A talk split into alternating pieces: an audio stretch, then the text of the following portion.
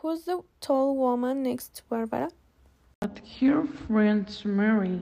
Did you meet her at Steve's party? No, I wasn't at Steve's party.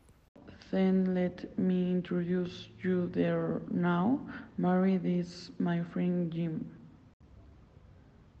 Mary, hi Jim, nice to meet you. You too. Will you like a drink? Sure, let's go hothead one. Number one, did you used to uh, have a pet? Did you used to had good grades school? Did you used to do an any sport? Did you use exercise? What did you used to play? Did you used to play football with your friends?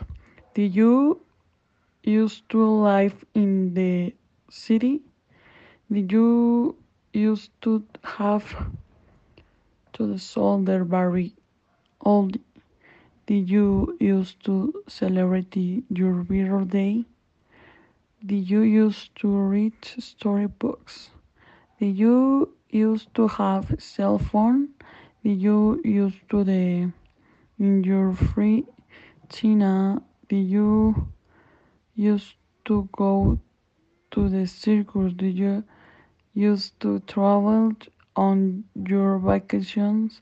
Did you use watch on cartoon? Did you you used to your favorite airs? Did you use to speak in English?